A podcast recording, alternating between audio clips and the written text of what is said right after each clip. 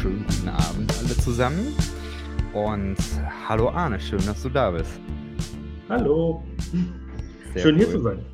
Ja, ich freue mich äh, sehr, dass das geklappt hat. Das, diese ganzen ähm, äh, ja, Termine jetzt, das ist ja sowieso im Sommer ist, ist alles immer sehr, sehr voll und so. Und deswegen bin ich voll froh, dass ich dich noch äh, kriegen konnte für den Abend. Ähm, starten wir mal ganz kurz für diejenigen, die dich nicht kennen. Kannst du einmal kurz sagen, wer bist du, was machst du? Okay, ja, ich heiße Arne Bachmann. Ich bin äh, derzeit wissenschaftlicher Mitarbeiter am, äh, in der Uni Heidelberg. Mein Job ist es dabei, ein ökumenisches Wohnheim zu leiten. Das heißt dann auch mit einem Bildungsprogramm, Bildungsreisen mit denen zu machen. Wir waren jetzt in Prag, Entschuldigung. Und ähm, ansonsten fange ich im ja, äh, Ende der Woche oder ne, Anfang nächster Woche fange ich noch als zweiten Job an, in der Diakoniewissenschaft zu arbeiten, ähm, um dort einen Okay. Studiengang zu koordinieren, genau. Und ähm, ja, ich habe gerade meine Doktorarbeit geschrieben zum Thema Gastfreundschaft, Gastlichkeit und Gemeinschaft. Und die wird jetzt demnächst veröffentlicht. Ansonsten kennen wir uns wahrscheinlich, äh, würde ich so sagen, aus dem äh, Kontext Emergent Deutschland. Da habe ich früher sehr viel gemacht, hatte, war auch Teil von so einer Blogger-Szene in den, naja, 2010er Jahren, schätze ich, oder kurz davor.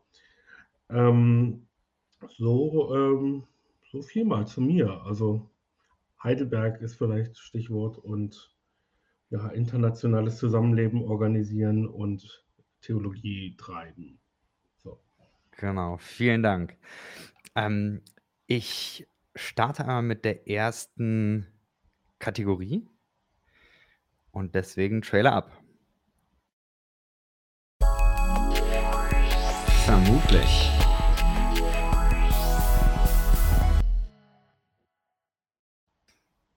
So, Arne, angenommen, jemand hat dich gegoogelt und ein paar Sachen über dich gefunden, kennt dich sonst vielleicht aber nicht und hat dann ein paar Vermutungen, wie du so tickst, so ein paar Vorurteile. Äh, Mhm. so diese Kategorie. Ich habe mir da mal ein paar ausgedacht und du kannst dann einfach darauf reagieren, kannst ja, nein Mhm. sagen, kannst aber auch ein paar Mhm. Sachen dazu sagen. Ähm, die erste Vermutung wäre, du hast mal ähm, ein Buch über Emerging Church geschrieben. Das findet man noch äh, von 2007. Also bist du wahrscheinlich auch einer von diesen wütenden Ex-Freikirchlern, die ähm, lange Zeit die Evangelikalen gebasht und kritisiert haben und jetzt am Ende hast du deinen Frieden gefunden und bist in der Landeskirche. Nee, so würde ich vermutlich nicht erzählen. Ähm, ver vermutlich ist da auch was dran, aber ähm, glaube, ich würde behaupten, ich war nie ein wütender Ex-Evangelikaler, der ähm, wütend auf irgendwas rum ähm, kritisiert hat. Oder kritisiert vielleicht schon, aber äh, nicht so mit, äh, mit so einem Abgrenzungsbedürfnis. Ich glaube, ich war eine ganze Zeit lang, als ich in freikirchlichen Kontexten unterwegs war, übrigens immer Mitglied der Landeskirche, also ich war nie Mitglied einer Freikirche, ähm, war ich, glaube ich, frustriert äh, oder unzufrieden mit Dingen. Aber das waren Dinge, mit denen ich auch vielleicht in Landeskirchen unzufrieden gewesen wäre. Von daher, ich denke, ähm, so richtig frustriert und wütend war ich nicht. Ich glaube, ich habe dann irgendwann einen Cut gemacht oder der hat sich so entwickelt und dann habe ich gemerkt, ich bin jetzt nicht mehr in der Szene. Äh, ich schätze manches, was ich da mitgenommen habe und manches äh, vermisse ich nicht. Und damit hatte sich die Geschichte. Äh, und deswegen war da nicht, äh, ich hatte nicht eine längere Zeit, dass ich das aufarbeiten müsste. So. Ähm, du warst oder bist noch Teil von Emergent Deutschland. Kannst du da noch zwei Sätze zu sagen? Ähm, ich glaube, also die Vermutung kommt eben auch so ein bisschen daher, dass den Emerging Church Leuten damals vor vielen Jahren ähm, nachgesagt worden sind, ja, das sind diese wütenden Evangelikalen oder Ex-Evangelikalen. Ähm, kannst du das vielleicht noch mal ein bisschen aufdröseln? Also Emergent Deutschland und Emerging Church, was hat es damit auf sich und wie verhält sich das im Vergleich zu den Amis? Hm.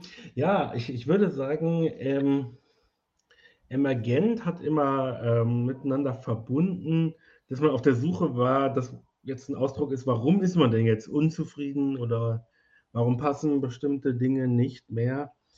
Und diese gemeinsame Suche von, ja, woran liegt es jetzt und was könnte man anders machen, das war das oder ist auch das Verbindende. Ähm, bis dahin, dass es dann aber dann doch schon gemeinsame Antworten oder bestimmte sagen wir mal, äh, Schneisen ins Dickicht geschlagen worden gemeinsam. Und ähm, ich würde sagen, die Szene in Deutschland hat eine Entscheidung getroffen, die also dafür gesorgt hat, dass es anders gelaufen ist als in den USA. Nämlich, äh, man hat irgendwann gesagt, wir wollen kein großes Ding aus uns machen. Hm. Ähm, und nicht sozusagen einen großen Hype, wo die Marke Emergent überall draufstehen muss, sondern wir verstehen uns als ein Netzwerk und als vielleicht so eine Art Think Tank. Bisschen augenzwinkert muss man das sagen, weil Denken ist nicht das, was man die ganze Zeit gemacht hat, sondern auch gestalten und auch ästhetisch arbeiten und, und anders arbeiten. Äh, aber vielleicht so eine Art Think Tank, in dessen Umkreis einfach Dinge entstehen, die mit dem Label Emergent nichts mehr zu tun haben. Oder da steht das nicht das Label drauf. Und das ist okay für uns. Also sozusagen, schön, wenn sich Sachen im Umfeld, im, im Fahrwasser von Emergent ergeben, ohne dass das Label groß wird. Das ist äh, insofern schade, als die Kritiker damals, so aus dem Idea Spektrum und CLV-Verlag ähm, ähm, Szene, äh, uns eigentlich angedichtet hatten, da gab es mal eine Webseite, die fand ich ganz putzig, wir versuchten die Emergentisierung Deutschlands. Ähm, das fand ich als Ziel charmant. Ich konnte mir noch nicht so viel drunter vorstellen, weil äh, also irgendwie waren wir mit 150 Leuten zu organisieren eigentlich auch schon gut gefordert und so viel darüber hinaus hätten wir jetzt auch nicht hingekriegt. Aber gut, Emergentisierung Deutschlands. Und da gab es dann auch eine Liste mit Namen. Und die besonders schlimmen wurden dick gedruckt, damit man die dann nie wieder einlädt, damit man die ähm, also das ist eigentlich Cancel Culture, bevor es das Wort gab. Ähm, oder Schlimmeres, man wusste ja nicht, was mit diesen Namen geschieht. Und ich fand es immer ganz schade. Ich stand da zwar auf der Liste, aber ich war nie dick gedruckt. okay, da muss ich einhaken. Ich irgendwas äh, falsch gemacht im Leben. Ich habe diese Liste auch entdeckt. Und ja. zwar deswegen, ähm, weil ich da selber auch drin äh, verlinkt worden war. Ah ja. Und dick gedruckt? Ja, pass auf, es, es gab dann äh, tatsächlich irgendwann so ein äh, Treffen von Emergent Deutschland, eine Theologie-Initiative. Mhm. Und ähm, ich kannte die ganzen Leute nicht. Ich habe die eigentlich alle nur über diese Liste kennengelernt und äh, kam dann zu diesem Treffen und dann beim Mittagessen irgendwie wurde sich über diese Liste unterhalten. Und dann wurde so ein bisschen so, ne, also ich bin ja dick gedrückt und also ganz ehrlich, Tobias Feix ist drei unter mir und, und sowas eben. War übelst witzig. Da kam ich dann, also ganz ehrlich, ich bin auch dick gedruckt. Also, sorry Leute, ich war nicht dick gedruckt, nein, glaube ich nicht. Aber äh, das, war, das war extrem witzig und ähm, irgendwie ein, ein, cooles Tool, um, um Leute kennenzulernen. Also. Ja, es ist auch, man fragt sich ja, was, also was, was, was, macht, was machen diese Leute eigentlich? Also das muss ja, ich glaube, es war einer. Hm. Äh, ich habe auch mal gehört, aus so welchem Umfeld, eher so aus so extrem charismatischen Kreisen, der da ganz lange YouTube-Videos und, und, und, Präsentationen gehalten hat, die niemanden interessiert haben, äh, über die neue große ja, Häresie, die jetzt aufkehrt. Es stimmt nicht, dass es niemanden interessiert. Ich glaube, da ist so ein Grusel, so ein Publikum, was ich gerne gruseln möchte. Und was so gerne so ein bisschen was mitkriegen will von der Welt, aber ohne das selber mitzuerleben. Und dann äh, schickt man dann so die Heresy Hunter in die Welt raus und die erzählen dann die Gruselgeschichten. Und ich finde, bei Emergent ist einfach doch dafür dann ziemlich langweilig. Wenn das der einzige Link in die äh, große, böse, säkulare Welt ist, ähm, dann muss ich sagen, das, da hat man was verpasst. Da gibt es vielleicht spannendere Leute, irgendwelche Sekten oder sonst was oder irgendwelche anderen Heresien, die da wilder drauf sind als bei Emergent. Aber ja, ich finde das äh, spannend, dass sich da Leute dann wirklich die ganze Zeit, der muss ja im Prinzip die Webseite durchsucht haben, wer hat sich angemeldet bei dieser Initiative. Ähm, und damit man das gleich auf die Liste schreiben kann, weil der Sauerteig der Irrlehre den Leib Christi Mhm. durchsäuern könnte und er verhindert das jetzt. Also, es ist auch 'n Held, der das gemacht hat. Es war es war abenteuerlich, ich erinnere mich. Das war, äh na ja. Ich habe noch eine Vermutung und zwar, ähm, man kann über dich finden, dass du 'ne Dissertation geschrieben hast, hast du grade auch gesagt. Ähm, ich vermute deswegen, dass du einer von denjenigen bist, die glauben, dass man mit Theologie Dinge verändern kann. Hm. Das ist 'ne gute Frage. Da habe ich mir lange keine Gedanken drüber mehr gemacht. Also, ich meine, man würde es natürlich nichts machen, wenn man das nicht annimmt, so. Die Frage ist aber eigentlich was? Was, ähm das ist 'ne also, das ist 'ne gute Frage. Was verändert, äh, eigentlich Theologie? Ähm, man kann natürlich sagen, Theologie beeinflusst Multiplikatoren. Hm? Also, so der zukünftige Rallye-Lehrer hat vielleicht 'n Achtel oder weiß ich nicht, 'n Viertel aus seinem Theologiestudium hat ihn irgendwie geprägt und das äh, davon gibt er dann vielleicht noch mal 'n Viertel weiter oder so was. Ähm oder Theologie, ja, beeinflusst eben auch so was so Leute wie Hauptamtliche und und vielleicht auch also, hier in der Landeskirche gibt's ja Predikanten, das sind eigentlich Ehrenamtliche, die aber 'ne kleine Ausbildung auch machen und dann predigen dürfen. Also, anscheinend verändert Theologie Multiplikatoren, die den Leuten vor Ort in der Gemeinde ja, Angebote machen für 'ne Sprache, um die Sache mit Gott, ähm für sich, ja, ähm, einzuordnen.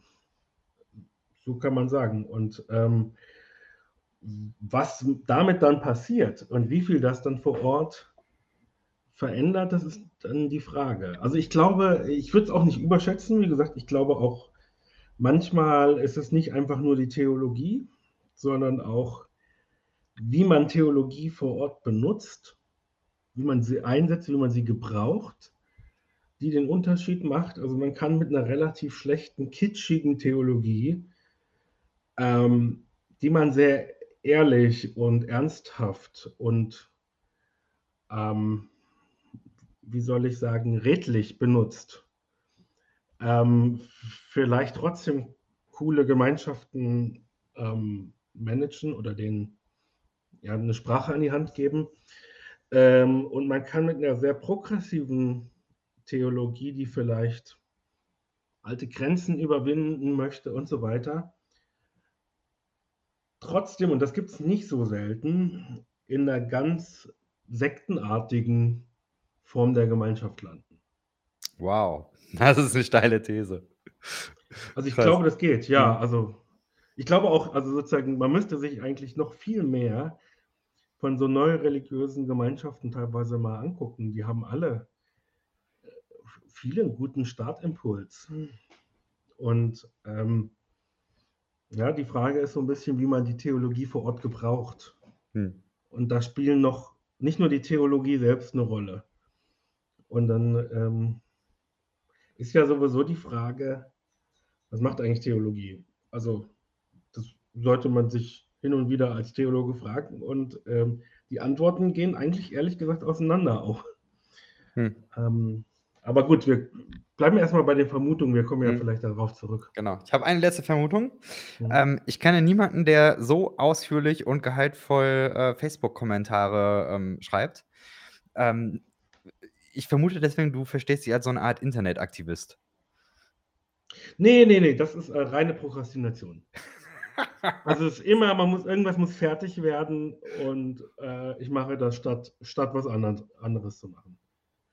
Äh, also, ähm, natürlich redet man sich solche Dinge ein. Ich denke, ich habe mir so in der Zeit um als die Flüchtlingswelle kam, hatte ich 'n bisschen mehr Sendungsbewusstsein, ähm, weil ich dann auch plötzlich in Kontakt war mit Leuten von früher, die sich so ganz anders entwickelt hatten als ich und, was weiß ich, AfD-nah waren oder so was. Mhm.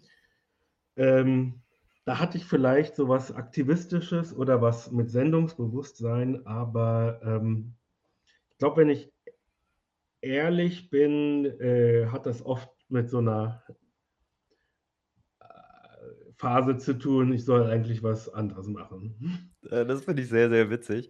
Ähm, gut, dass du diese Art von Prokrastination, äh, wählst. Also, ich finde, das ist oft sehr, sehr, äh, spannend zu lesen. Das ist tatsächlich, ähm, ja, mit ein Grund, warum ich noch bei Facebook bin, weil ich denke, Arne Bachmann könnte ab und zu noch mal kommentieren. Ich vermisse ich muss ganz kurz einhaken, weil ich Mhm. vermisse was anderes. Ich mag Facebook auch nicht so. Twitter noch weniger. Also, Mhm.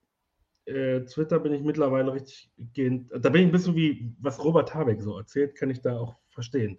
Er sagte auch so 'n bisschen: „Hm, diese Verknappung bringt eben auch Verluste mit sich und irgendwann geht's nur noch darum, Punkte zu machen gegenüber 'ner Öffentlichkeit, um sozusagen irgendjemanden auch bloßzustellen oder als so und so darzustellen.“ Ähm, ich vermisse, äh, tatsächlich ich hatte ich habe 'ne gute Erfahrung gemacht mit so Foren. Mhm.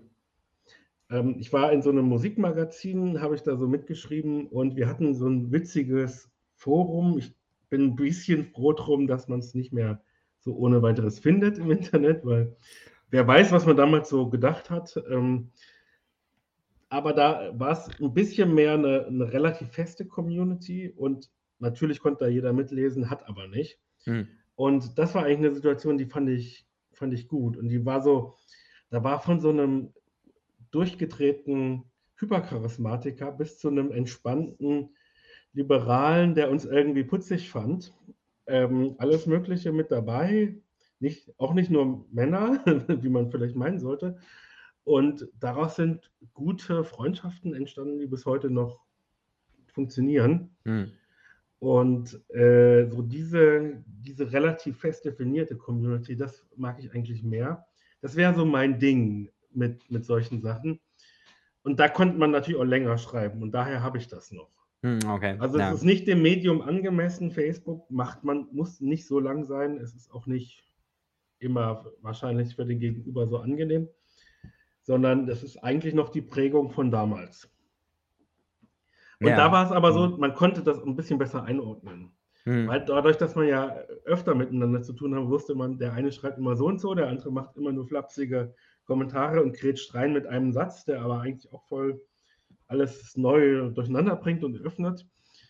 Ähm, der ist so und so und so drauf und so weiter. Dadurch, dass man sozusagen 'ne feste Community hat, konnte man's besser einordnen. Das geht bei Facebook 'n bisschen verloren und ich bin eigentlich auch nicht so der Freund davon. Und mir ist klar, dass es natürlich so 'n bisschen der Ort für die Boomer ist. Mhm. Ähm ja, äh, nur habe ich nicht die Lust, die ganze Zeit Instagram und TikTok Stories zu machen, das Ja, ich ich glaube, dass das Problem bei Instagram und, ähm, ja, anderen Plattformen auch ist, dass diese Gespräche noch weniger funktionieren, weil das noch, ähm, diffuser ist, ähm, noch weniger Leute mit Klarnamen unterwegs sind und, ähm, es einfach auch diese Gruppen nicht mehr gibt.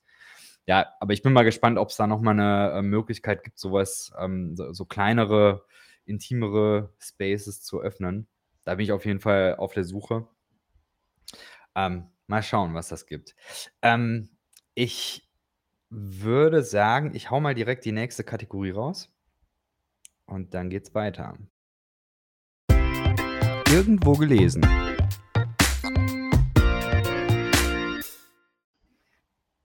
So, ähm, im Grunde in dieser Staffel beschäftigt mich ja die Frage, äh, glaubst du an Gott? Und deswegen, äh, so 'n bisschen die Frage, was, äh, ein Gotteskonzept ist, was, äh, für dich stimmig ist. Das wäre, äh, quasi so die 1. Frage. Ähm, ich haue dazu aber tatsächlich mal ein Zitat raus, ähm, und zwar von dem Eberhard Jüngel. Und zwar hat der einmal gesagt: „Ob überhaupt ein Gott ist und was eigentlich ist ein Gott, das entscheidet sich für den heute fragenden Menschen daran, wo Gott anzutreffen und wo er als Gott anzusprechen ist.“ Ähm, so, das Zitat kommt, ähm, aus seinem Buch Gott als Geheim ne, wie heißt es? Gott, das Geheimnis der Welt? Mhm. Und das Geheimnis der Welt, ja. Und, äh, ja, da vielleicht noch als Hintergrund, also, du hattest damals so 'ne Studierendengruppe, wo das Buch, ähm, noch mal besprochen worden ist, so 'ne Seminargruppe plus oder so. Und, Mhm. äh, ich habe damals in Düsseldorf gewohnt und habe mich dann per Laptop dann, äh, zuschalten können und deswegen dieses Buch Noch vor Zoom, meine Güte, ja, vor Zoom. crazy, Vor crazy, crazy. Das war das war ziemlich cool. Da, äh, habe ich echt viel raus mitgenommen. Aber genau, lange Rede, äh, kurzer Sinn. Was würdest du sagen, was ist für dich 'n stimmiges Gotteskonzept? Ja, also erst mal finde ich die Frage gruselig und ich finde, so 'n bisschen muss sie auch gruselig bleiben. Ähm wenn ich ein Zitat, wir sind ja grad bei gelesen, dann, ähm, nennen würde, dann wär's immer noch das gute alte Zitat von dem Theologen äh, dem Schweizer Theologen Karl Barth, ähm, der eben so in den 20er Jahren sagte: „Ja, wir sind Theologen und sollen über Gott sprechen. Das ist quasi unser Job, Job Description. Und wir sind aber Menschen und wir können aber gar nicht über oder von Gott sprechen. Und wir sollen jetzt aber beides, also unser Nicht-Können und unser Sollen sozusagen festhalten, jeweils in einer Hand und darin, in dieser Spannung Gott die Ehre geben.“ Und ich finde, damit fängt's für mich auch an und so richtig darüber hinaus ähm, viel darüber hinaus, ähm, kommt man kam auch Barth nicht, obwohl er zehntausende Seiten geschrieben hat, aber ich glaube, das blieb. Ähm, und ich glaube, das ist auch gut, wenn das, äh, bleibt. So 'n bisschen diese Frage: „Was mache ich hier eigentlich?“ Ähm, wenn das wegfällt und man so ganz, ähm, wie so beim Lego-Bauen irgendwelche Türme baut und fragt: „Ja, ähm, wie komme ich denn eigentlich dazu, über Gott zu sprechen, von Gott zu sprechen“, wie auch immer, ähm, fehlt mir was. Das heißt, ähm 'n gutes, stimmiges Gotteskonzept, ähm, ist von jemandem oder wird von jemandem vertreten, der sich Gedanken macht, was er da tut, während er das entwickelt. Und daran scheitert's vielleicht schon oft, weil man sozusagen so sehr auf: „Okay, Gott könnte doch so und man könnte das so und stellen wir jetzt den Sli äh, bei bei Evangelikalen ist ja oft der Frage, äh, Liebe und Gerechtigkeit, der liebe Gott und der gerechte Gott und wie stellt man den Slider richtig ein oder so was und, ähm oder andere Sachen. Also, sozusagen, man kann das Ganze auch mit anderen Theologien durchspielen, aber, äh, so 'n bisschen sich Gedanken machen: „Was zur Hölle mache ich hier?“, sollte mit drin sein. Ähm, und dann als, ähm ich bin da relativ mittlerweile relativ klassisch, äh, wobei ich sage, dass wir alle wahrscheinlich die Tiefe des klassischen Evangelischen, äh, noch nicht ausgemessen haben, nämlich zu sagen: „Was ist, wenn wir wirklich davon ausgehen“ „dass, äh, sozusagen Gott sich in Jesus Christus und zwar noch mehr noch am Kreuz, äh, offenbart hat, was das eigentlich heißt?“ Und, ähm das ist eben für mich insofern entscheidend, weil das nichts ist, was ich mit meiner Intuition hinbekommen hätte. Es läuft 'n bisschen meiner Intuition wi zuwider. Ich sage nicht, jedes Konzept, was meiner Intuition zuwiderläuft, muss besser sein. Also, so da landet man in so masochistischen ähm, Glaubensvorstellungen. Je je mehr es wehtut, desto äh, desto wahrer muss es sein. Ähm das ist vielleicht auch nicht gut, aber ich glaube tatsächlich sozusagen, ähm, dass man auf diese Idee sozusagen, ähm, die Kreuzestheologie nicht nur aufgrund meiner Intuition und die Intuition kann auch nachdenken, nachfühlen, nachspüren und sonst was heißen kommt, ähm, sondern in irgend 'ner Form muss ich davon ausgehen, dass wenn Gott sich nicht zeigt, dann kann ich dazu eben auch nichts sagen. Also, Hm, okay. Sozusagen abgesehen davon, dass Gott sich dann mal äußert in irgend 'ner Form, ähm, wird es schwierig für mich, dazu groß was zu sagen. Und vermutlich wird das kompliziert, weil so ganz viele Stimmen vom Himmel höre ich auch nicht. So. Genau. Also, sozusagen diese, ähm das heißt, 'n gutes Gotteskonzept, ähm ist weder unbedingt einfach noch sehr, sehr kompliziert oder sonst was, sondern man könnte sagen, macht es sich nicht einfach. Ähm, hat so ein bisschen Bewusstsein dafür, was, ähm, wie man dazu kommt, was man verdreht. So, also, und für mich gehört dazu, dass ich reflektiere, dass ich ein Mensch bin und äh, nicht das Sprachrohr Gottes. Mhm. Ich würde einmal kurz einhaken und nochmal auf den ähm, Jüngel gehen. Mhm. Das, was bei mir da hängen geblieben ist, ist, dass Jüngel so eine Argumentation aufmacht. Er sagt, ähm, es gab den klassischen Theismus. Und der klassische Theismus ist irgendwie dann ähm, ja, in der Moderne in die Kritik gekommen. Menschen können das nicht mehr so richtig glauben. Und die logische Konsequenz ist, dass dann auch sowas wie Atheismus entsteht. Mhm. Und jetzt versuchen TheologInnen, den Atheismus auszuschließen, was mhm. auch immer das heißt, aber so sagt er das. Mhm. Und er sagt, die einzige Möglichkeit, den, ähm, den Atheismus auszuschließen, ist nicht theistisch von Gott zu sprechen. Und ähm, das ist für ihn eben der gekreuzigte Gott. Ähm, ich selber habe hier noch so ein Buch von Moltmann stehen, das heißt auch der gekreuzigte Gott. Mhm. Also irgendwie scheint ja der gekreuzigte Gott, ähm, so diese Vorstellung, so der neue heiße Scheiß bei den TheologInnen zu sein, weiß ich nicht. Äh, kannst du mal erklären, was verstehst du darunter? Und ähm, was, was, äh, was bringt das, mhm. Gott so zu verstehen? Ja, ich glaube, es ist ein spezielles äh, Problemfeld. Also so warum, also die Kreuzestheologie, sagen wir mal, geht zurück auf Paulus ähm, wenn er dann im Korintherbrief sagt, ich will nichts wissen außer Christus als den Gekreuzigten. Sozusagen, das ist sozusagen mein Kernpunkt von Dekonstruktion, mein Ansatzpunkt, ähm, ähm, Gott zu verstehen. Und zwar genau deswegen, weil er anders ist als unsere Erwartungen, nämlich anders als die Erwartungen der Griechen, die äh, sozusagen Weisheit erwarten und anders als die Erwartungen der, also sozusagen jüdischen Zeitgenossen von Paulus, äh, die Wunder oder sozusagen messianische äh, Kraftanstrengungen ähm, sozusagen oder Krafterweise ähm, erwartet haben, sondern gerade irgendwie so ein Punkt der Schwäche. Ähm, das war dann plötzlich wichtig für, für ähm, Martin Luther. Und zwar in seiner Auseinandersetzung mit der mittelalterlichen Theologie, die da sagte, ähm, im Wesentlichen, es gibt so eine Art allgemeinen Gottesbegriff, auf den können wir uns alle einigen und den können wir durch bestimmte also Methoden des Nachdenkens und des Naturbeobachtens herausfinden.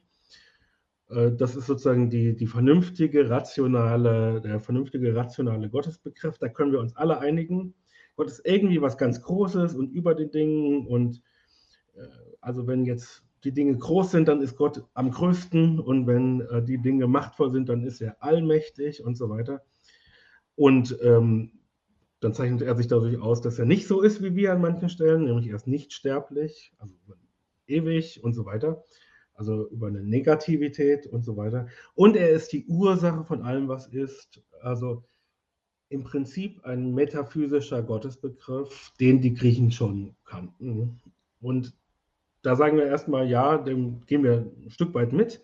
Und dann sagen wir noch, das speziell Christliche ist dann noch Christus oder sowas. Und dann kommen dann so die ganzen, äh, die ganze Kirchengeschichte ab 200 irgendwas äh, mit rein und die Dogmengeschichte und so weiter. Und Luther sagt, nee, wir starten jetzt mal bei Christus und fragen zuerst, wie zeigt sich Gott dort? Und wir müssen auch unseren allgemeinen abstrakten Gottesbegriff von dort neu verstehen. Und dann kommen, kommen wir nämlich in Paradoxe rein.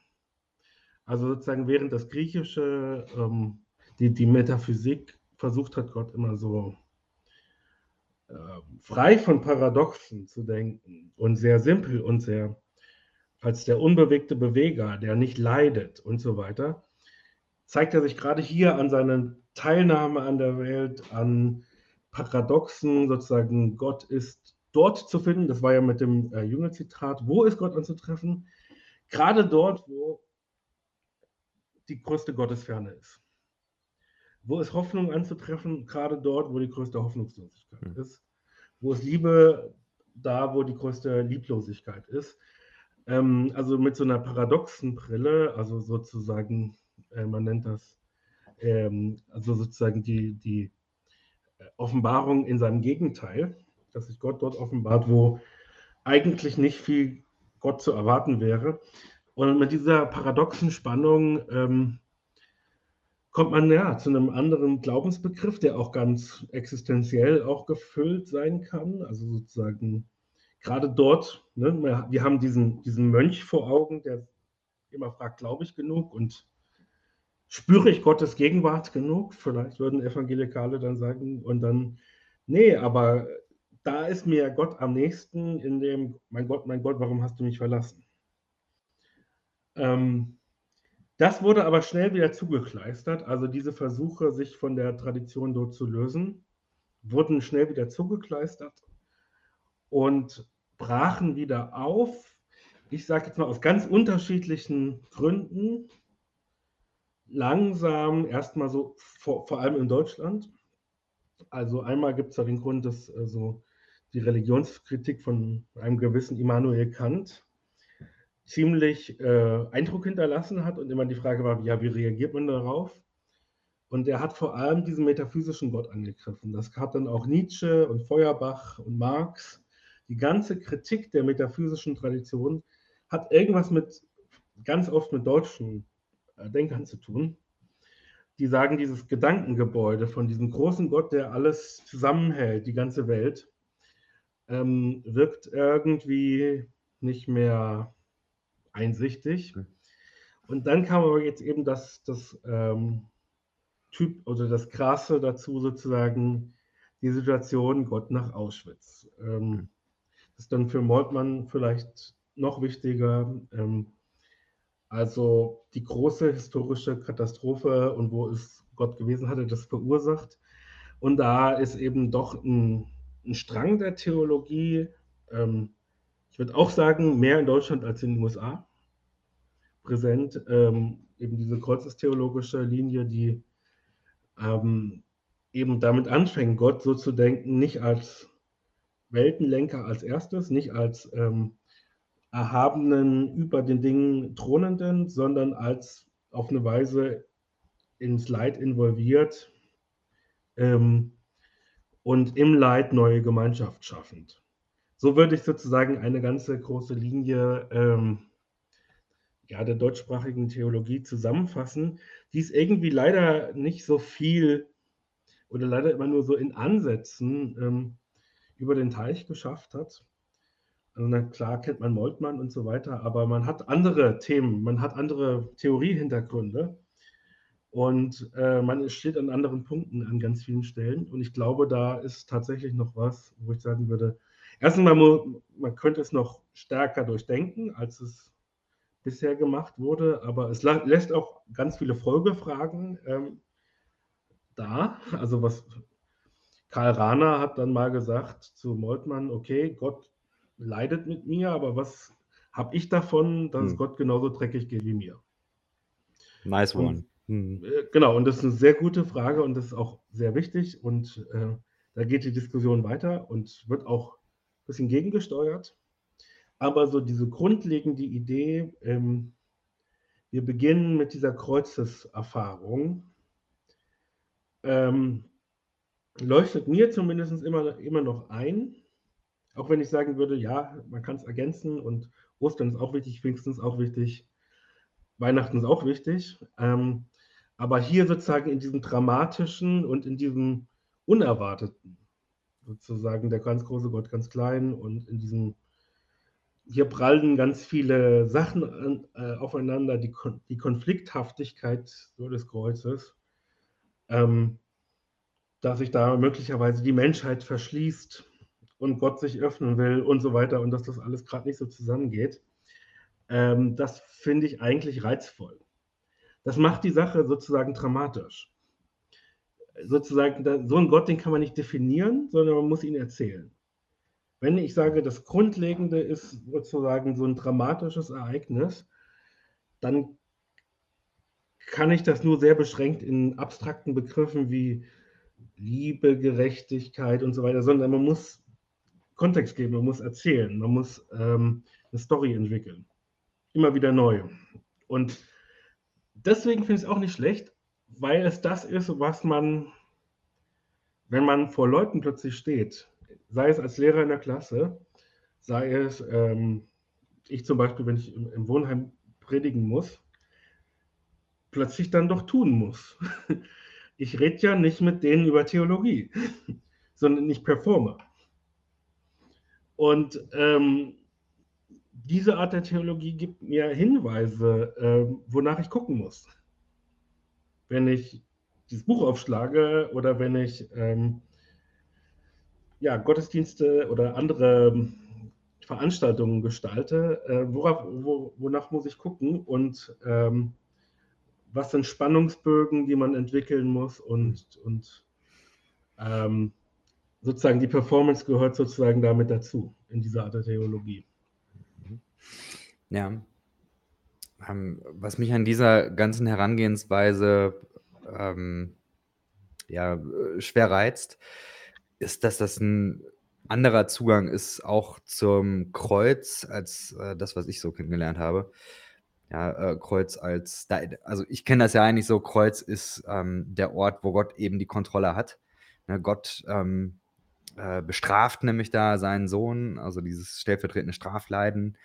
Und da ist dann deswegen so Gottesferne und so, das gibt es dann auch, aber mehr im Sinne von, ja, ähm, äh, Jesus muss Gottesferne erleben, weil äh, das eben der Lohn der Sünde ist und äh, darüber dann am Ende erst äh, Erlösung stattfinden kann.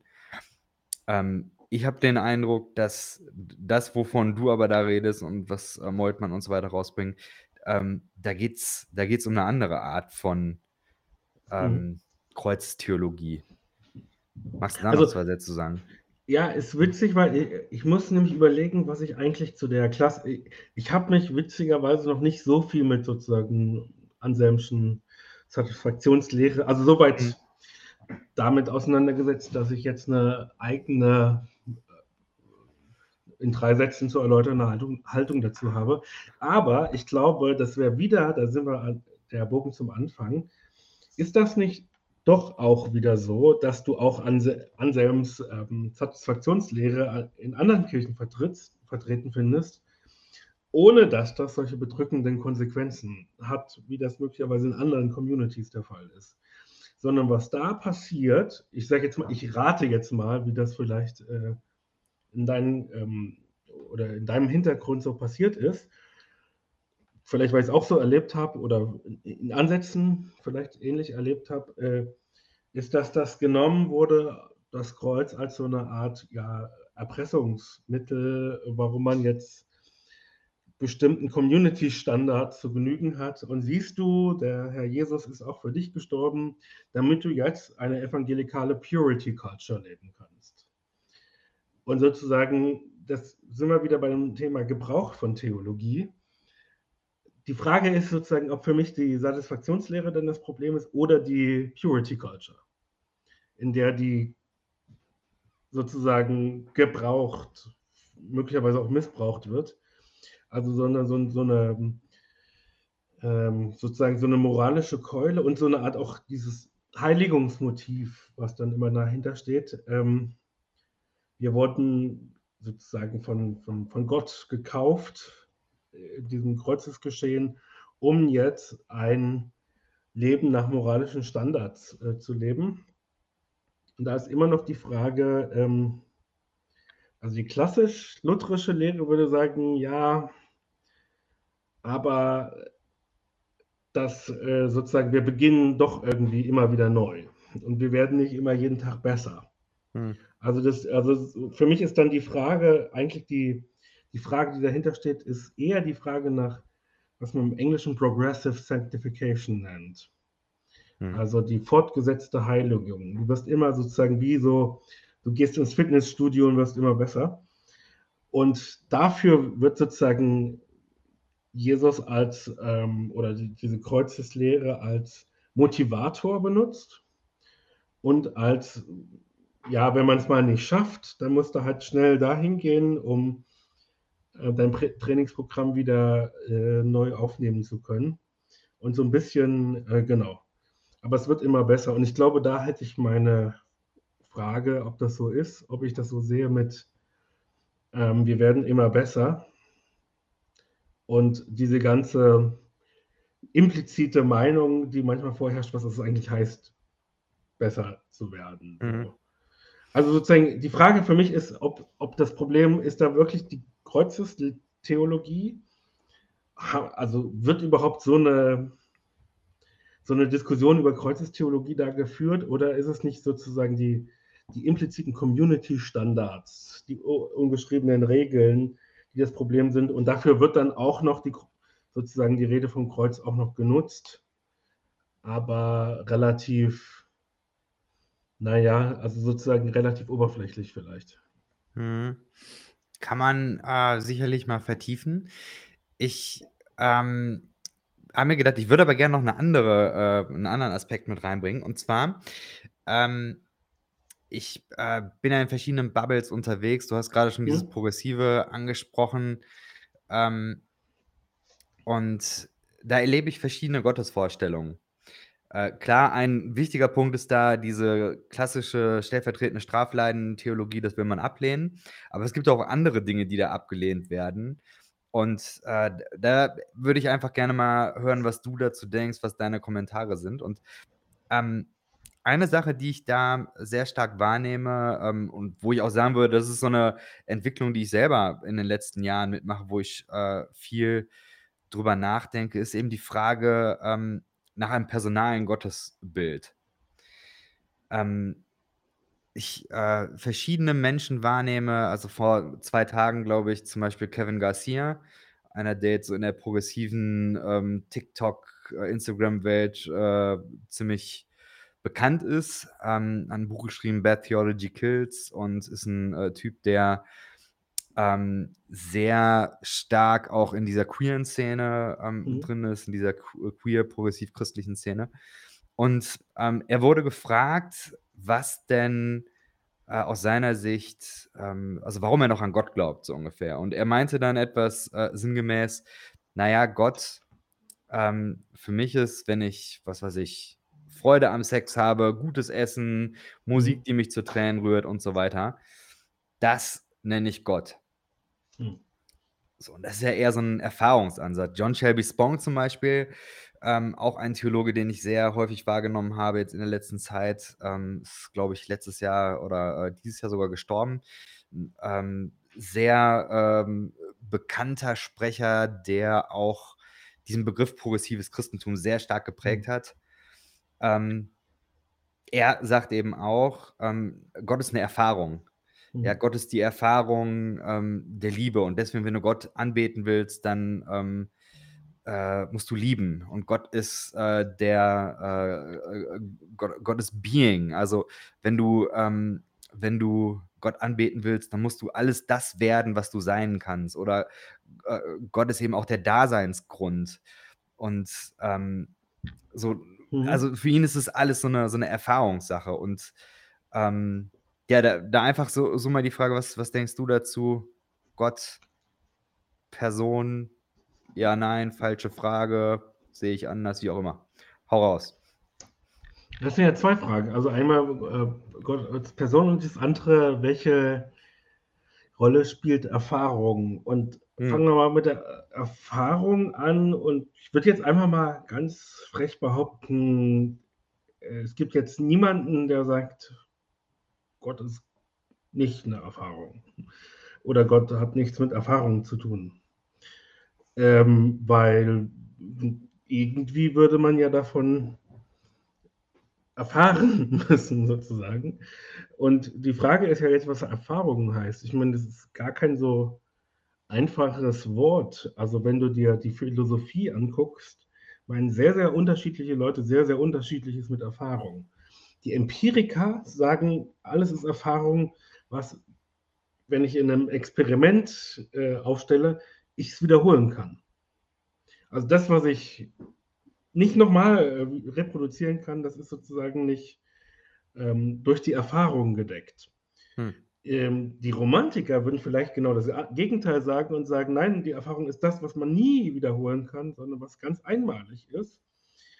Und äh, die liberale Theologie redet ja immer schon von Erfahrung, meint allerdings sowas wie eine menschliche Grundstruktur, also die man gar nicht jetzt sozusagen mit äh, Schauer, die mich überkommen, sondern ja, wenn Schleiermacher sagt, äh, Gott ist äh, sozusagen, es geht weder um, um ähm, Metaphysik noch um Moral, sondern sozusagen um ein bestimmtes Gefühl, mhm. und zwar das Gefühl schlechthiniger Abhängigkeit, dass ich in irgendeiner Weise mein Leben nicht selbst ausgesucht habe, sondern äh, heute würde man sagen, die Gabe Charakter des Lebens dann ist das ein anderer Erfahrungsbegriff, als es Pfingstler haben würden oder mhm. von mir aus Pietisten, die eine bestimmte Erfahrung meinen.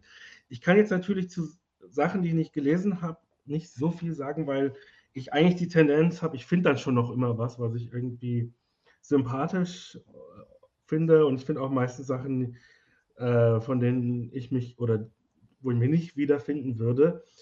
Ähm, es klingt so ein bisschen, was ich jetzt bei amerikanischer Theologie viel finde, ähm, sozusagen so eine Sentimentalisierung.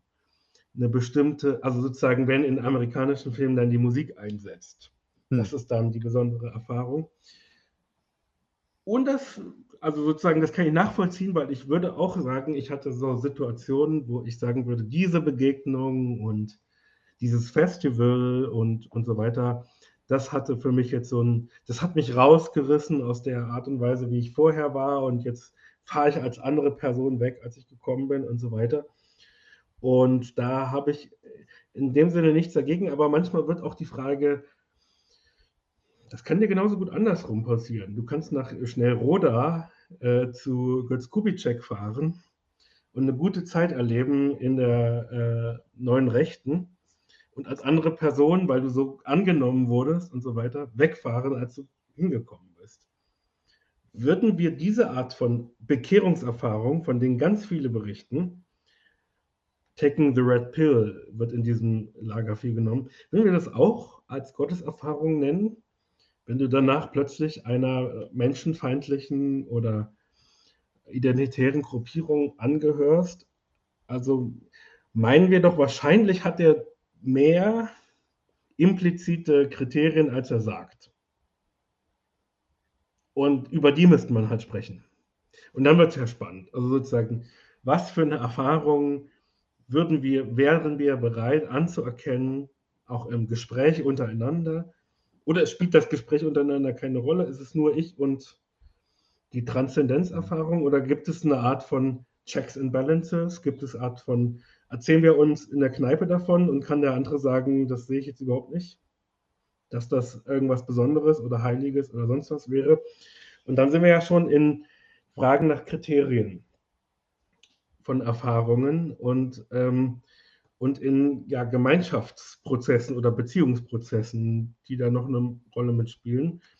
Und ich würde schon auch sagen, ähm, da ich manchmal auch erlebt habe, wie ich mich begeistert, enthusiastisch oder auch intellektuell angeregt in Sachen auch verrannt habe, möchte ich gerne, dass jemand Einspruch erheben kann gegen meine Erfahrung. Und ich würde auch meinen, wahrscheinlich könnte auch Gott meinen Erfahrungen entgegenhandeln. Also ich würde zum Beispiel nicht den Wort Erfahrung nennen, ich würde das Wort Widerfahrenes nennen, hm. Weil da ist das Widerwurstige sozusagen das, was gegen meine, ähm, gegen mir, den, mir, geg, mir gegen den Strich äh, sozusagen geht.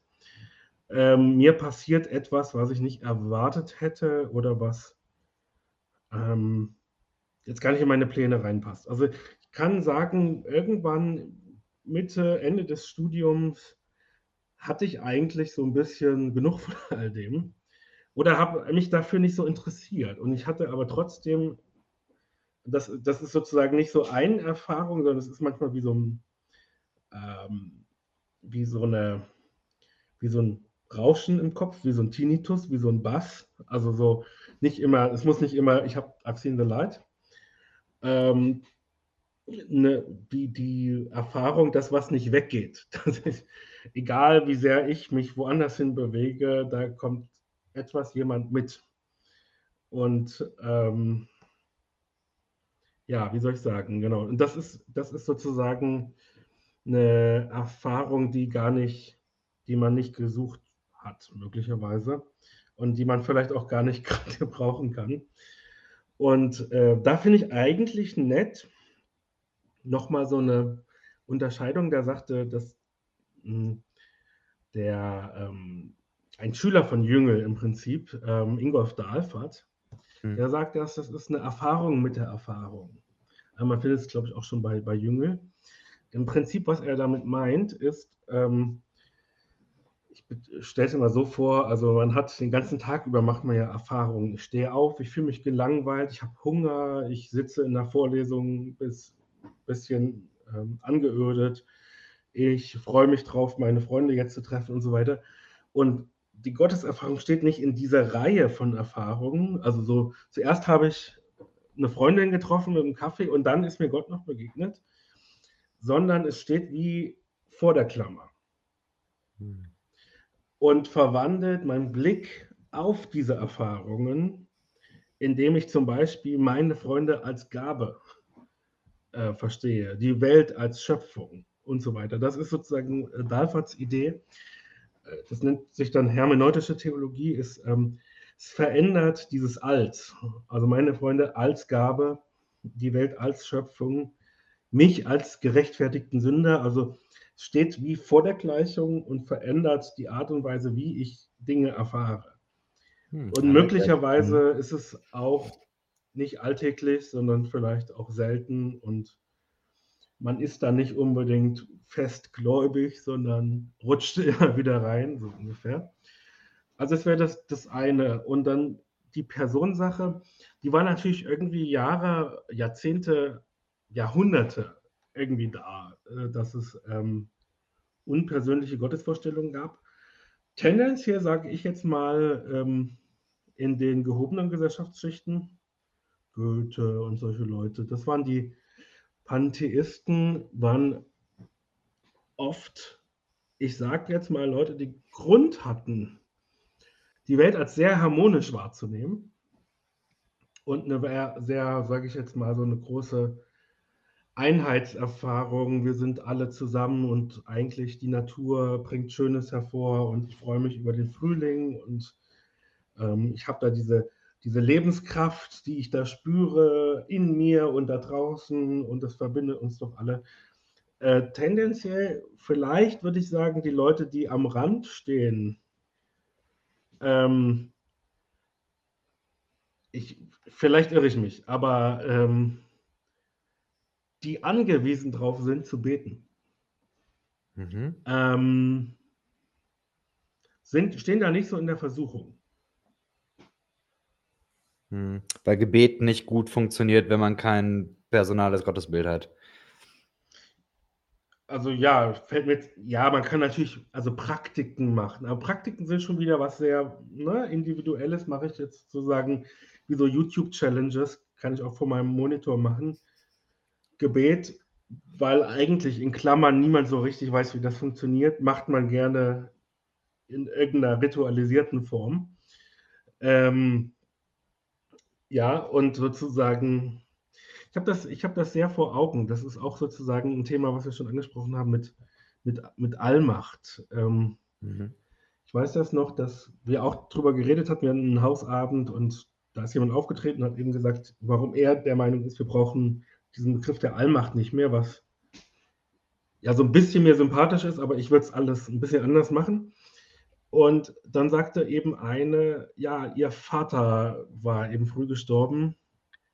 Und sie, ihr war das ganz wichtig, ähm, dass Gott darum wusste und dass es sozusagen äh, dieses Vertrauen gab, es gibt da einen höheren Plan. Mir fällt das schwer, auch als Beobachter. Mir fällt es vielleicht besonders schwer als Beobachter. Aber als Betroffener kann das manchmal also wenn man eh schon relativ fromm ist, sage ich jetzt mal, ähm, eine hilfreiche und eine wichtige, glaubensstiftende ähm, Sache sein an dieser Genau. Stelle. Ich glaube, da geht's, äh, tatsächlich genau in die Richtung, in der ich das, äh, Gespräch wahrnehme, weil, ähm also, ich nehme bringe mal Michael Dowd rein. Ich, äh, habe ihn nicht gelesen. Das Einzige, was ich von ihm wahrgenommen habe, ist 'n, äh, Podcast und 'n TED Talk. Also, er hat bei TED Mhm. hat er, Ah äh, ja? was gemacht. Kann ich mal in die, äh, Shownotes packen. Ähm, seine Idee ist, ähm, wenn man von Gott redet und auch in diesem Gebetskontext und so weiter, dann ist es 'ne Personifikation. Und er sagt, das hat's in der Religionsgeschichte immer gegeben. Also, die Griechen haben nicht, äh, an irgendwie so 'n Pantheon geglaubt, sondern die haben eben von, was weiß ich, Poseidon geredet, aber Poseidon ist eine Personifikation von dieser Erfahrung, äh, der Weltmeere und, äh, von dieser Unbeherrschtheit des, ähm, Meeres. Und deswegen personifiziert man das. Und so kann man's ansprechen. Und, äh, so soll's wohl auch, ähm das hat er auch, äh, gebracht, so 'ne, ähm habe ich ja auch schon mal im Podcast genannt, ähm, eine, äh, Website geben oder ein ein YouTube-Format, wo Mutter Natur dann, äh, zur Sprache kommt. Also, da werden Texte vorgelesen aus der Perspektive von Mutter Natur und so wird eben dieses Thema Umweltschutz zum Beispiel auf 'ne persönliche Ebene gebracht und, äh, Menschen können so was wie Empathie der, äh, Natur gegenüber, ähm, erfahren oder entwickeln, was man ja sonst so nicht könnte. So und so könnte man eben argumentieren. Also, das Beispiel, was du grade nanntest von, ähm, der jungen Frau, die, ähm, im äh, in dieser Gruppe aufgestanden ist und gesagt hast, ne? Das könnte könnte man ja sagen: „Ja gut, ähm, dann ist Gott eine Personifizierung, damit wir mit Trauer und so weiter besser umgehen können.“ So, ist man Mhm. auch direkt wieder bei der Projektionshypothese. Ähm, ja, also, Religion wird dann ja zu einem Tool, das sich Menschen im Laufe der Evolutionsgeschichte ausgedacht haben oder was man entwickelt hat, was dafür da ist, um bestimmte Dinge besser in den Griff zu kriegen und, äh, was weiß ich, mit Jung am Ende, äh, zu sagen: „Ja, Religion ist eben 'ne Bewältigungsstrategie, um die Angst vor dem Tod zu besiegen“, um um den Mhm. ganz großen Bogen zu machen. So, das das ist so 'n bisschen das, was ich, äh, wahrnehme in der progressiven, äh, Szene und womit ich mich beschäftige. Was denkst du dazu? Das sind jetzt auch wieder 3 Fragen, ich Klar. drin, also, Personifikation, das, äh, Thema ist sozusagen sehr alt, also, älter als das Christentum, weil das ist im Prinzip also, wenn ich jetzt richtig raushöre, ich weiß ja nicht, was Dodd da noch so drunter versteht oder Dowd? Dowd? Dowd? Ich Dodd? glaube Dowd, aber ich bin mir nicht ganz sicher. Mhm. Äh, ja, das W da, ähm, weiß man nicht. Ähm, äh, ist ja das, was man Anthropomorphismus nennt. Ähm, blöd gesagt, also, einen verbrennt das Toastbrot und man er erkennt gleich den auferstandenen Herrn da drauf, weil das irgendwie so aussieht wie 'n Gesicht und so. Und, äh, andersrum gesagt, die Götter werden als Menschen vorgestellt. Und das, was wir jetzt sozusagen vorhin als metaphysische Theologie, ähm, oder ja, metaphysische Theologie verstanden haben, war ja 'ne Reaktion darauf. War Mhm. ja sozusagen 'ne Aufklärung 'ne Selbstaufklärung der Griechen. Na ja, also, Zeus hat jetzt nicht die ganze Zeit als Schwan irgendwelche Frauen begattet. Ähm, so können wir uns das nicht vorstellen und so 'n Gott braucht man dann auch nicht, sondern wir gehen ins Abstrakte und nennen das den unbewegten Beweger und den Grund allen Seins oder das höchste Seiende oder das Jenseits des Seins. Also, und schon hat man so 'n paar, ähm, Schubladen auf und dann kann man dann überlegen, was der christliche Gott eher ist. Das höchste Sein, der Grund allen Seins, jenseits des Sein und so weiter. Ähm, also, das Problem hat man von Anfang an, ähm, und das ist der Grund meines Erachtens, warum 'ne radikale Gottestheologie den Leuten so schwer gefallen ist, weil sie das haben sie festgemacht an zum Beispiel den apathischen Gott. Also, Gott musste, ähm, so wie man das damals gebraucht hat, sozusagen so 'n, ähm, äh, wie sagt man, Brandung Fels in der Brandung. Mhm. 'N bisschen unbeeindruckt von allen. Es muss doch irgendwo hier überall ändert sich hier was. Also, so 'ne Zeit, so ähnlich wie die jetzige Zeit war das ja, ähm, Spätantike mit da kollabieren große Reiche mal eben und man weiß nicht, wie's weitergeht und ob es noch Zivilisationen gibt übermorgen. Und es muss doch irgendwo 'n Punkt geben, wo es mal Festigkeit gibt und und dieser Punkt und und dieser Gott muss eben cool bleiben. Oder wie die Griechen das nannten, apathisch. Hm. Also so, der darf nicht die ganze Zeit geschockt von allem sein, was passiert, weil wir Menschen sind ja auch schon geschockt. Äh, und deswegen würde ich sagen, ja, diese Projektionstheorie neigt immer dazu, sozusagen Gott als den, den festen Anker ähm, und dem über den Dingen schwebenden sozusagen sich vorzustellen, weil es das ist, was wir meinen zu brauchen. Ähm, und deswegen, ja, für mich immer noch die Gottestheologie, die da ein bisschen dagegen schießt, weil sie eher betont, der ist irgendwie hiermit involviert. Da kann man immer noch überlegen, was das heißt und wie, wie man sich das vorstellt. Aber ähm, man kann sich die Frage stellen, äh, wenn Rana das vorhin, wir hatten ja dieses Zitat mit diesem, was hilft mir das?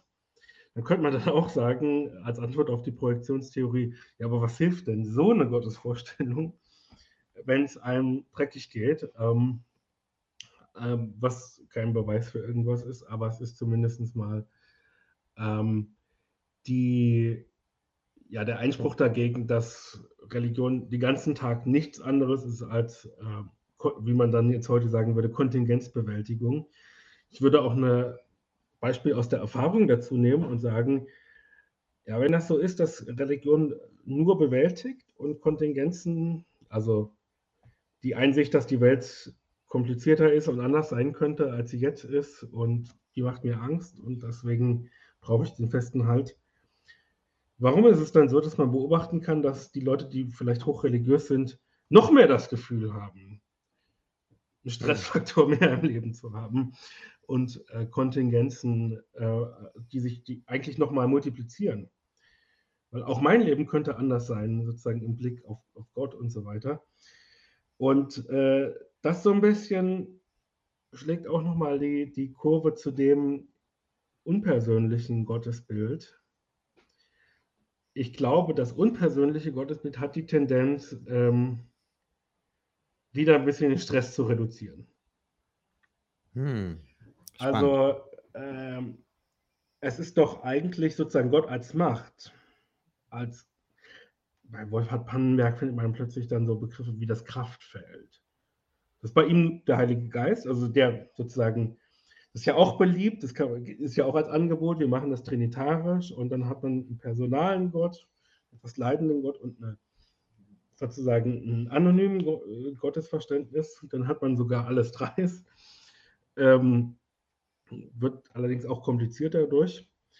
Ähm, aber wenn man sozusagen so ein unpersönliches Gottesverständnis hat, ähm, wird die Sache natürlich manageable. Ähm, und es entspricht natürlich, also es, äh, es liegt nahe. Also ich will auch gar nicht sagen, man soll das jetzt nicht machen. Ich will nur sagen, es liegt gerade sehr nahe im Blick auf sozusagen Mindfulness und eine ganze ähm, Suche nach einer sozusagen einer Ausgleich gegenüber der Hektik ist vielleicht tatsächlich sozusagen ein mh, hm, anonymes Gottesverständnis wirkt erstmal attraktiver, manchmal. Es wirkt manchmal auch, und das, das würde ich dem vorwerfen, das würde ich dem, glaube ich, schon vorwerfen, ähm, hat manchmal was Arrogantes. Und zwar in diesem, naja, aber wir sind ja jetzt nicht so wie die Kinder, die sozusagen solche albernen Gebete sprechen und dann meinen, da passiert, passiert dann auch was. Ähm, also es kann so eine Art Hochmut mit sich bringen, so eine Art Überlegenheitsgestus oder also ob das jetzt immer so kommuniziert wird oder nicht, aber manchmal kann das eine Rolle spielen. Ähm und ich muss an Peter Rowlands, den kennst du ja vielleicht auch noch von ja. auch aus dem emergenten Umfeld denken. An so vielen Stellen äh, stimmt dieser Satz: We want a master we can dominate. Und ich frage mich, ob, also sozusagen, ne, erstmal, ich weiß nicht, wenn man jemals in in der Klasse stand oder in anderen Verantwortungspositionen, die scheint manchmal zu stimmen, dass man schon möchte, dass da vorne jemand steht und feste Ansagen macht. Aber die Ansagen sollen schon die sein, die ich mir selber wünsche. Und ich habe gerade, bin gerade mit 25 Studis durch Prag gelaufen. Da hat das manchmal das. Wir möchten, dass da vorne jemand genau sagt, äh, was jetzt passiert, aber es soll auch schon das passieren, was ich möchte. Hm. Und äh, ich frage mich, ob manchmal, das ist jetzt aber aus, aus der Hüfte geschossen, ob manchmal ein apersonales, pantheistisches Gottesverständnis nicht auch sowas sein kann. Also so eine, ja. ähm, so eine Funktion eines Masters we can dominate. Ja. Sehr spannende Punkte. Ich hau noch eine äh, Kategorie raus, wenn du noch ein paar Minuten Zeit hast. Mhm. Meme der Woche.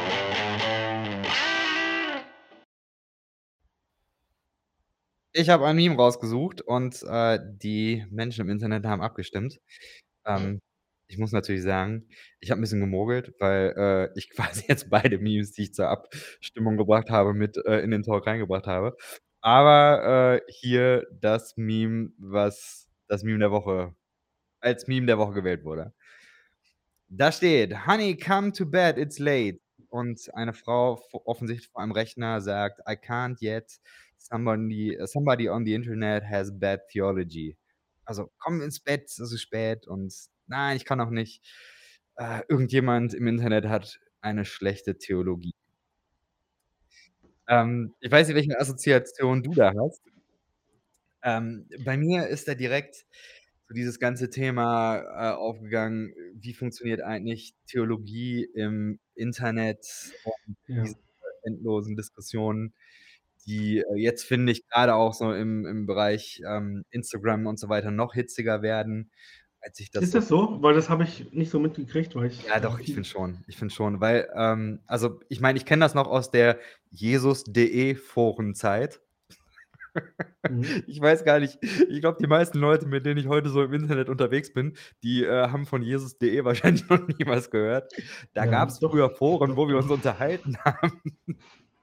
Crazy shit. Ich habe das Gefühl, dass jetzt so Instagram und so weiter ist schon bissiger. Einfach deswegen, weil du so 'n paar Mechanismen hast, die, Ja, ähm die noch mal echt Feuer reinbringen. Zum Beispiel, wenn du irgendwie da mit Leuten, ähm, im privaten Chat dann diskutierst, die Leute machen Screenshot, äh, schwärzen den Namen, aber hauen's dann öffentlich in 'ne po äh, in 'ne in 'ne Story rein und so. Solche Sachen, das ist das wird, ähm, häufiger gemacht und das das ist schon mies. Oder was es auch sehr häufig gibt, ist eben, ähm, jemand macht 'n kontroverses Thema und dann werden in den Kommentarspalten einfach ganz viele, äh, Sachen rausgelöscht. Ähm, Mhm. und nicht deswegen, weil, ähm, da irgendwer ausfällig wird, sondern einfach, weil die Theologie nicht stimmt. So und dann, Ah, äh, okay. so solche Okay, Mechanismen sowas gibt's ich gucke ja nur Koch Kochsachen und so auf Instagram oder solche, äh, äh, weiß ich nicht, so Hedonismusgeschichten. Äh, guter guter Kaffee, gutes Essen, solche Dinge und folge vielleicht noch irgendwelchen Leuten, die ich mal kannte. Äh, aber das habe ich alles nicht so mitgekriegt. Ist das im ja deutschsprachigen Raum oder Ja klar, Englisch? Instagram ist ist Krieg, auf jeden Fall. Da ist richtig Also, da ich gibt's auch wieder die die richtig krassen Apologeten, die, ähm Okay. die ein gesteigertes Sendungsbewusstsein haben und, ähm Machen die denn wenigstens auch bessere Bilder als früher oder ist das schon auch immer noch schlecht? Also, ich sage mal, Na Jesus, so hieß der, glaube ich, der Typ damals, Mhm. äh, der ist, sage ich mal, so auf der Ebene Photoshop Philipp. Und, äh, jetzt die Leute, die das machen, die weiß ich nicht, die haben zum Teil tatsächlich auch Design studiert. Also, das ist einfach eben, ähm ich würde jetzt sagen, äh, gruselige calvinistisch-fundamentalistische Theologie auf, ähm, Hochglanz, was sich auf der, äh, Designebene vor gar nix, äh, verstecken muss. Also, das ist schon, Mhm. äh, wirklich richtig heißer Scheiß auf der Ebene. Das ja. da hat sich das einfach echt weiterentwickelt. Das ist wirklich, ähm, phänomenal, muss ich sagen. Also, äh, ich bin da sehr überrascht über diese Entwicklung, Ja, also, ich muss ja sagen, hm. Jesus.de, äh, war für mich 'n großer Faktor zum ich will nicht sagen liberal werden, ich bin nicht liberal, ähm, aber sozusagen zum Pluralwerden tatsächlich. Mhm. Weil das war das, ähm, Erlebnis, wie wenn du dich in die Speakers Corner in in den Hyde Park Ja. stellst und der eine sagt das, der andere sagt das. Irgendwann nimmst du dann doch mal also, es muss ja nicht so arrogant, wie ich's jetzt eben beschrieben habe mit, äh: „Ich bin jetzt aber besser als ihr“, sondern du nimmst 'ne Position ein, die vielleicht auch vermittelt oder die Mhm. vielleicht auch anderes Licht drauf wirft oder sowas und sagt: „Ja, also du nennst das jetzt erfüllt werden mit dem Heiligen Geist und du nennst das jetzt, äh, Geistestaufe.“ Meint ja nicht das Gleiche. So geht's ja los. Mhm. Äh, dass man dadurch, dass man so 'n Einblick hat in so relativ geschlossene Parallel Welten, aber ganz viele davon ist 'n gutes Training was vielen Leuten, die das nicht hatten und jetzt kam plötzlich 2014, sage ich jetzt immer, ich glaube, das war schon oder vielleicht für andere dann eher die Corona-Zeit, zum ersten Mal, wo sie weltanschauliche Diskussionen führen mussten Mhm. und völlig überfordert damit waren. Mhm. Und ich meine, mir fiel's schon auch schwer, so ist es nicht, aber es war 'n Training dafür, dass es was es heißt, dass Leute in unterschiedlichen Welten leben. Und das waren ja grade auch die Leute, die eigentlich 99% Übereinstimmung hatten. Mhm. Aber das ist ja, äh, im Prinzip immer so. Je ähnlicher man sich dann wird, desto mehr muss man die Unterschiede rausstreichen oder meint das zu müssen. Und dann wird's dann hitzig. Also, Jesus.de fand ich hilfreich. Ich glaube, es war für viele nicht so hilfreich. Ich habe es dann irgendwann auch ironisiert und wir haben da unsere Touren gemacht und auch unter anderen Accounts andere Dinge gepostet und war 'n schöner auch 'n schöner Spielplatz, wenn man pubertär ist oder oder etwas postpubertär ist, ähm, und, äh, 'n bisschen Spaß haben möchte und alles nicht so ernst nimmt. In Klammern, das waren ja auch die Jesus Freaks für mich, ja ganz wichtig, Mhm. die zwar auch sehr konservativ sein konnten, aber immer mit 'm Augenzwinkern und mit Humor. Das fand ich äh, fand ich immer Ja, wichtig. ich glaube Humor ich ist 'n glaube mhm. Punkt, der fällt total weg grade, ähm, also auch in der Theologie und in der in solchen Online-Diskussionen und mit Humor Humor meine ich nicht Meme-Kultur. Und meine ich auch nicht Kost äh, also sozusagen Witze auf Kosten der anderen, sondern sozusagen Witz Wit Witze auf Kosten, ja, von einem selbst. Also sozusagen alles Mhm. nicht so ernst nehmen und alles 'n bisschen ähm, ja, das ist so 'n bisschen ich glaube immer noch ich habe ja vorhin Karl Barth erwähnt. Ich bin jetzt nicht 110 Barthianer. Das überzeugt mich an ihm. Und das vergessen seine Kritiker immer, sei seine Freunde und seine Kritiker, dass er im Prinzip immer jemand ist mit 'ner humorvollen Haltung, Mhm. der immer auch dieses, was ich am Anfang erwähnt hatte hatte: „Was mache ich hier eigentlich?“ Dem war das völlig klar, dass das 'n bisschen Quatsch ist, ähm, sich hinzustellen und solche Bücher zu schreiben. Und er hat's eben trotzdem gemacht, weil er meinte, er muss es tun. Mhm. Und, ähm, aber immer mit so 'nem Augenzwinkern, dass man aber auch raushören musste. Man muss die Sensibilität dafür haben. Und ich glaube, dass sozusagen, äh, Diskussionen im Internet, äh, fehlt das manchmal. Was dieses Bad Theology Ding angeht, ähm, was mich aufregt, ist nicht Bad Theology oder so. Was mich aufträgt aufregt, ist, äh, wenn sich Leute keine Mühe geben und auch keine Mühe geben andere also so Verständnis und Verstehen zu investieren, also Mhm. sozusagen Verstehen zu entwickeln. Ich meine, nicht jeder muss sich verstehen den ganzen Tag oder so, sondern ich sage nur, ähm, wenn ich mich als Theologe zu Ökonomie äußern wollte und so also sozusagen in meiner Position als Theologe, nicht als in meiner Freizeit oder so, dann gehe ich sicher, dass ich mir da Mühe gebe. Dass ich mich nicht blamiere, sondern dass ich weiß, wovon ich rede und dann lese ich da Wochen wenn ich so was machen wollte. Und 'n bisschen erwarte ich das auch, wenn Leute zum Beispiel sich über Theologie oder Religion äußern und, äh, das zum Beispiel aus 'nem säkularen Umfeld oder so was kommt. Gebt euch einfach Mühe. Also sozusagen Ich glaube, das die ist aber tatsächlich also ich habe das Gefühl, dass, ähm, viele von denen, äh, mit denen ich da unterwegs bin oder die ich so wahrnehme, dass das tatsächlich nicht, ähm, deren Schwäche ist.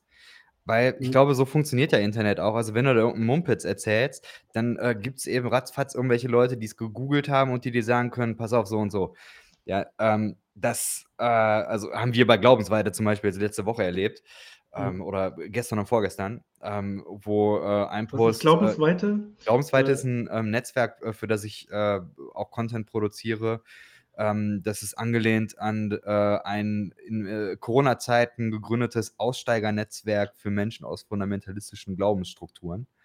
Aber hat das Ähm. was zu tun mit den, äh, Leuten aus Wien, die so was Ähnliches machen, Ja, ja, oder? genau, da kommt das her. Alles klar. Ja, ja, genau. Ähm, die haben das, äh, initiiert und jetzt ist, äh, in allen also Schweiz, Deutschland und Österreich. Ah, okay. Mhm. Genau. Und, äh, was wollte ich sagen? Also, ich glaube, Qualität und, äh, Recherche, das ist, glaube ich, ähm, die eine Sache. Ich glaube, das, was die größere Herausforderung ist, ist das, ähm, sich kurz fassen und das, ähm, äh, das Polarisieren letztendlich. Weil ich glaube, ähm, im Internet funktioniert heute durch die Algorithmen nichts mehr, was nicht polarisiert. Und auf der anderen Seite, ähm, hast du aber also, ich meine, ich ich mag Podcasts und ich mag auch Bücher, weil man einfach Zeit hat, 'n Gedanken zu entwickeln. Ja, Mhm. ähm, das hast du eben, äh, auf 'ner 10 Kachel Instagram-Story hast du das einfach nicht. Du musst alles so einstampfen, dass du im Prinzip nicht, ähm, in die Tiefe gehen kannst. Und ich glaube, das, ähm das führt aus meiner Sicht automatisch zu, äh, schlechter Theologie. Und so erlebe ich auch die Kommentatoren, äh, also oder die Kommentierenden. Wenn du bei Instagram kommentierst, dann hast du ja nur 'ne gewisse Anzahl also, das ist nicht wie bei Facebook. Bei Facebook konnte man irgendwie 'ne Seite schreiben und die Leute hatten haben Ja. 'nen 'nen Tag später dir geantwortet und dann haben sie auch 'ne Oder Seite auch nicht, genau. Ja, oder auch nicht, egal. klar. Ja, gut. Ja. Äh, ich war häufig auch einer, der gesagt hat: „Arne, cool, was du geschrieben hast, ich antworte dir“ und, äh, hm aber, äh, im Grunde dieses dass es dass es, ähm, möglich ist, auch mal 'n Gedanken zu entfalten, das ist verloren gegangen. Du musst es irgendwie so kurz stampfen und du musst es irgendwie, ähm also, ich habe das Gefühl, da da entsteht eben auch 'ne Kultur oder ist län längst entstanden, die einfach nur noch frei dreht und die, äh, laut wird und die, ähm die Jemand nannte draufkloppt. das mal, äh, Slam-Dunk-Kultur. Slam-Dunk-Kultur. I Ja, like it. sozusagen einmal reinmachen. Ja. Es geht darum, reinzumachen. Ja. Also, sozusagen die die Pointe, das Argument also, erst mal, äh, geht auch schon auf YouTube ging's ja los vor, hm, vielleicht 10 Jahren oder so mit bla bla bla destroys bla bla bla. Also, i deswegen Mhm. fand ich übrigens das fand ich auch 'n Problem bei dem Rezo-Clip. Ich hätte das gerne nicht so genannt, Mhm. auch wenn es das Meme ist und so, aber Jordan Peterson destroys, äh, Mhm. Die Kommentatorin von BBC war ja irgendwie so das berühmte Beispiel dann.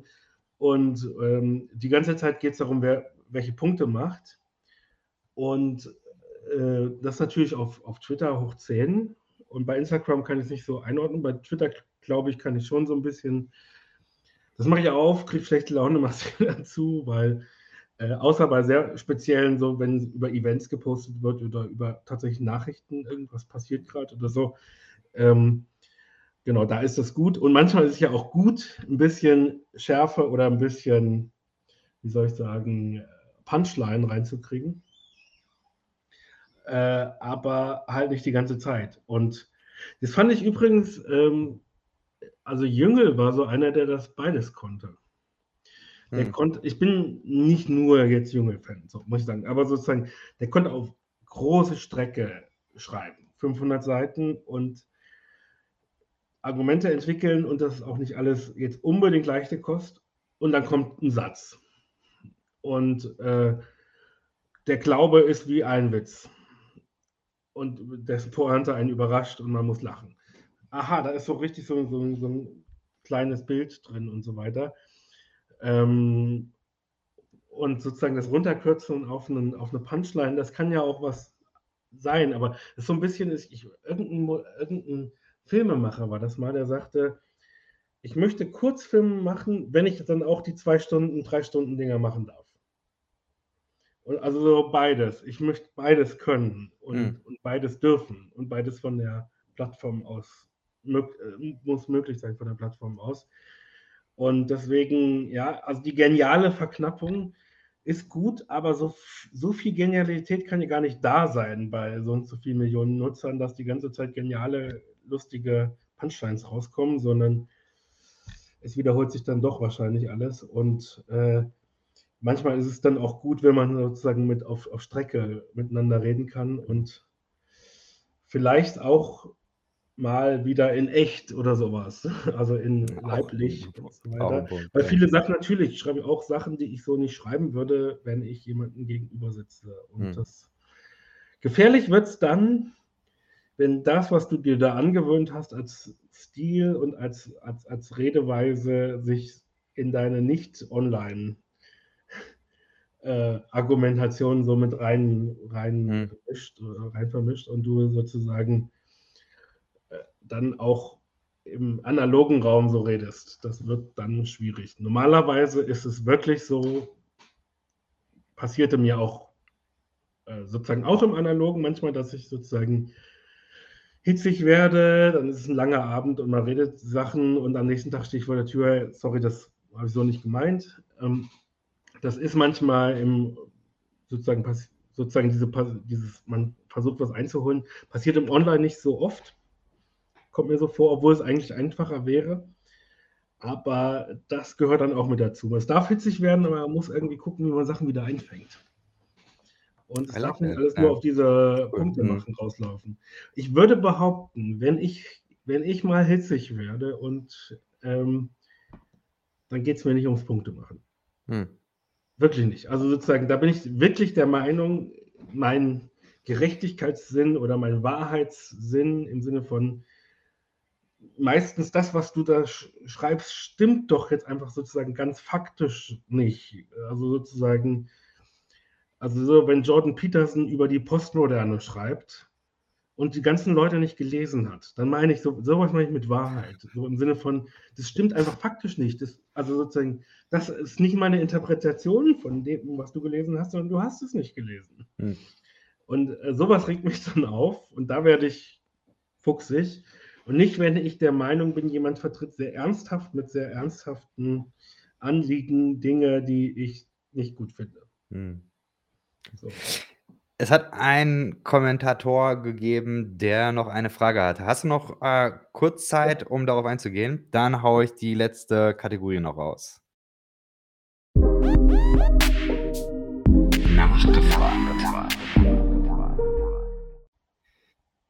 So, ich weiß nicht, wie man den Namen ausspricht. On for Wheels 82 vermutlich hat äh, eine Frage geschrieben und zwar nach der Definition von Allmacht.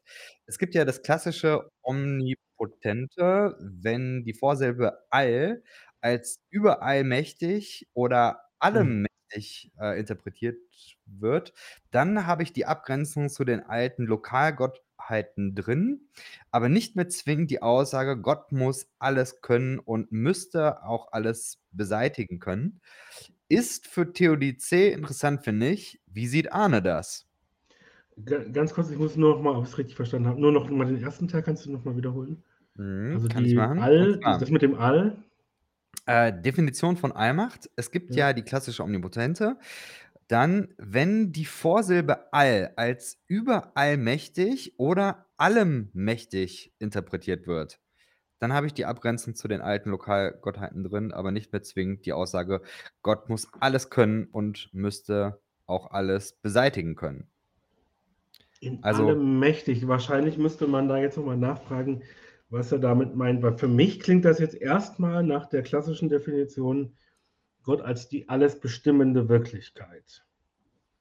Also ich vermute, dass er sich davon abgrenzen will, indem er eben sagt, äh, überall mächtig, lokal. aber eben nicht über. Ah, okay. Vermute ich. So habe ich es verstanden.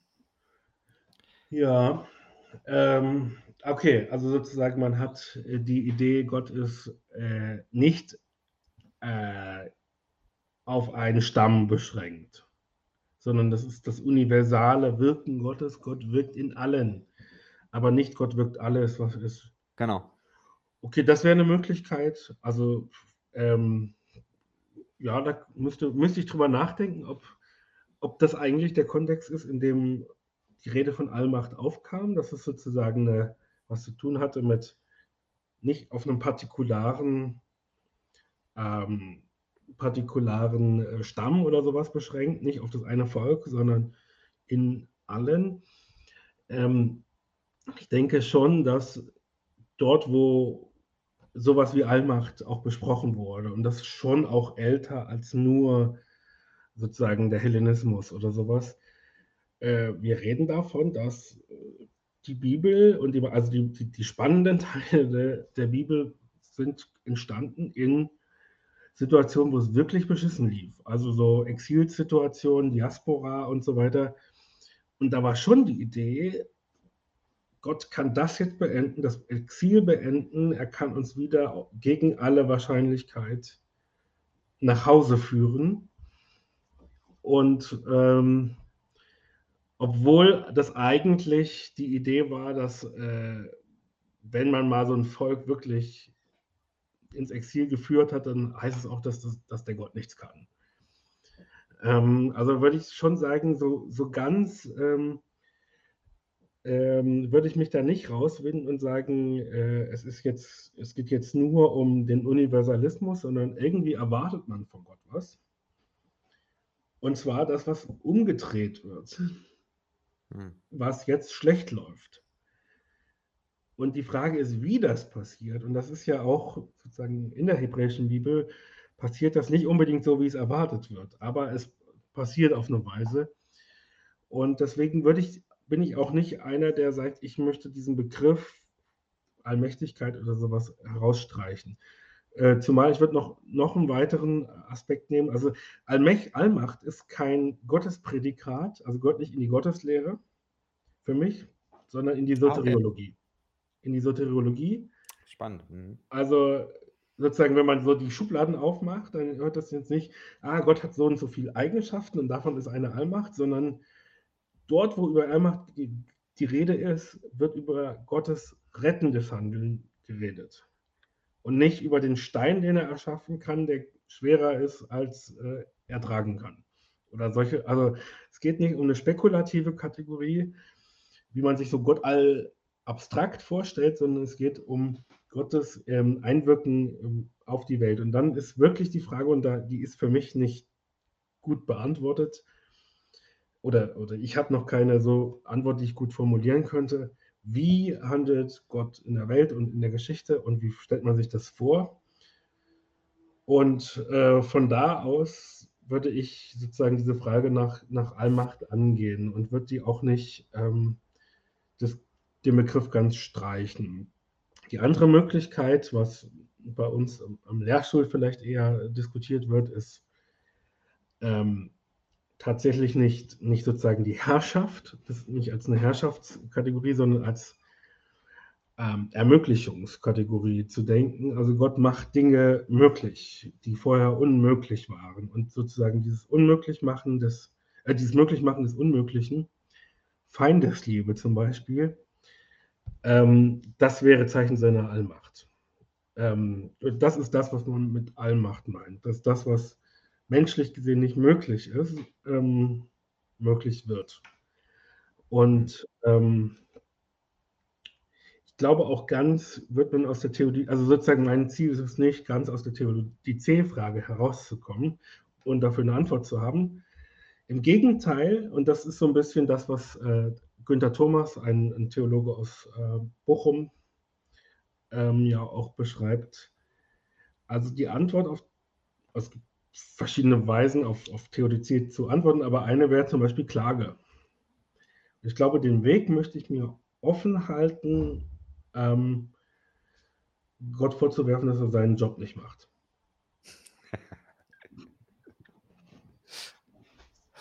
Das ist nice, Mann. Ein sehr cooles Schlusswort, wie ich finde. Ähm, ich bedanke mich sehr herzlich dafür, dass du die Zeit genommen hast und äh, deine Gedanken mit uns geteilt hast. Sehr, sehr genau. cool. Sehr gut, dass wir jetzt aufhören, weil jetzt wird es auch dunkel. Genau. Und, äh, genau, also genau, war mir, war mir eine große Freude. Äh, genau, bin äh, gespannt, wen ihr noch so, äh, wenn du noch so als äh, Gast haben wirst. Wie lange geht eine Staffel immer? Äh, habe ich nicht genau definiert. Also ich habe jetzt mal äh, bis Ende Juli habe ich jetzt mal Termine ähm, und genau nächste, nächste Woche habe ich äh, Sarah Bachter, Prozesstheologin aus der Schweiz. Bin ich sehr gespannt. Ähm, genau, kommen noch einige andere. Also Martin Benz wird noch da sein und ähm, Marco Michalzig, Thorsten Dietz, irgendwann auch mal Mira Ungewitter und äh, Sebastian Rink, verschiedene spannende mhm. Leute. Alles einfach Leute, mit denen ich Bock habe zu reden. Das ist doch sehr gut. Und manche davon kenne ich auch schon, also habe sie schon kennengelernt. kannst du einen schönen Gruß ausrichten. Ansonsten, ja, auf bald, würde ich sagen. Genau. Vielen, vielen Dank. Bis dahin. Bis dahin. Tschüss.